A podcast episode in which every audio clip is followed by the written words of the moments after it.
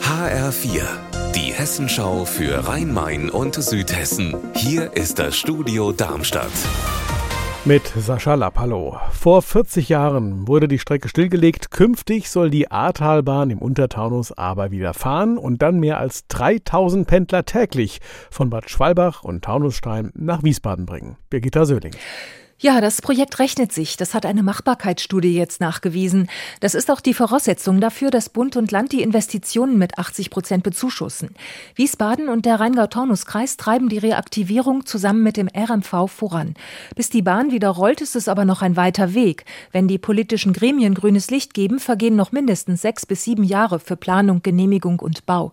Zum Glück liegen die Gleise sogar noch. Ein Touristikverein hat da einen Museumsbetrieb aufrechterhalten mit alten Dampfloks. Deshalb ist die Infrastruktur insgesamt in gutem Zustand. Muss natürlich alles technisch auf den neuesten Stand gebracht werden. Schön geträumt. So lautet das Motto der kommenden Spielzeit am Darmstädter Staatstheater. Es dreht sich natürlich alles ums Träumen.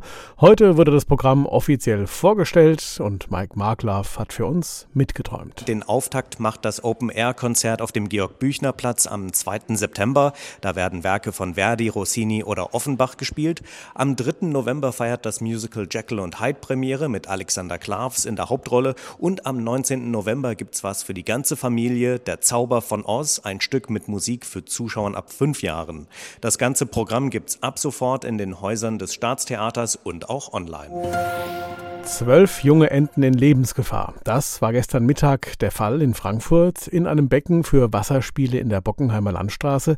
Die Tiere steckten in einem Überlaufrohr fest und der Sog hinderte sie daran, freizukommen. Weil es für so einen Einsatz kein passendes Gerät bei der Feuerwehr gibt, haben die flott improvisiert. Aus einer nahegelegenen Kantine wurde eine Suppenkelle geholt und mit der konnte ein Küken nach dem anderen gerettet und an die wartende Entenmama übergeben werden. Unser Wetter in Rhein-Main und Südhessen. Es wird ein bisschen besser am Nachmittag. Der Regen zieht nach Osten ab, dann lockert die Bewölkung auf. Es folgen jedoch einzelne mitunter kräftige Schauer, auch einzelne Gewitter können dabei sein. Das Ganze bei 16 Grad in Gras-Ellenbach und 19 in Bensheim. Ihr Wetter und alles, was bei Ihnen passiert, zuverlässig in der Hessenschau für Ihre Region und auf hessenschau.de.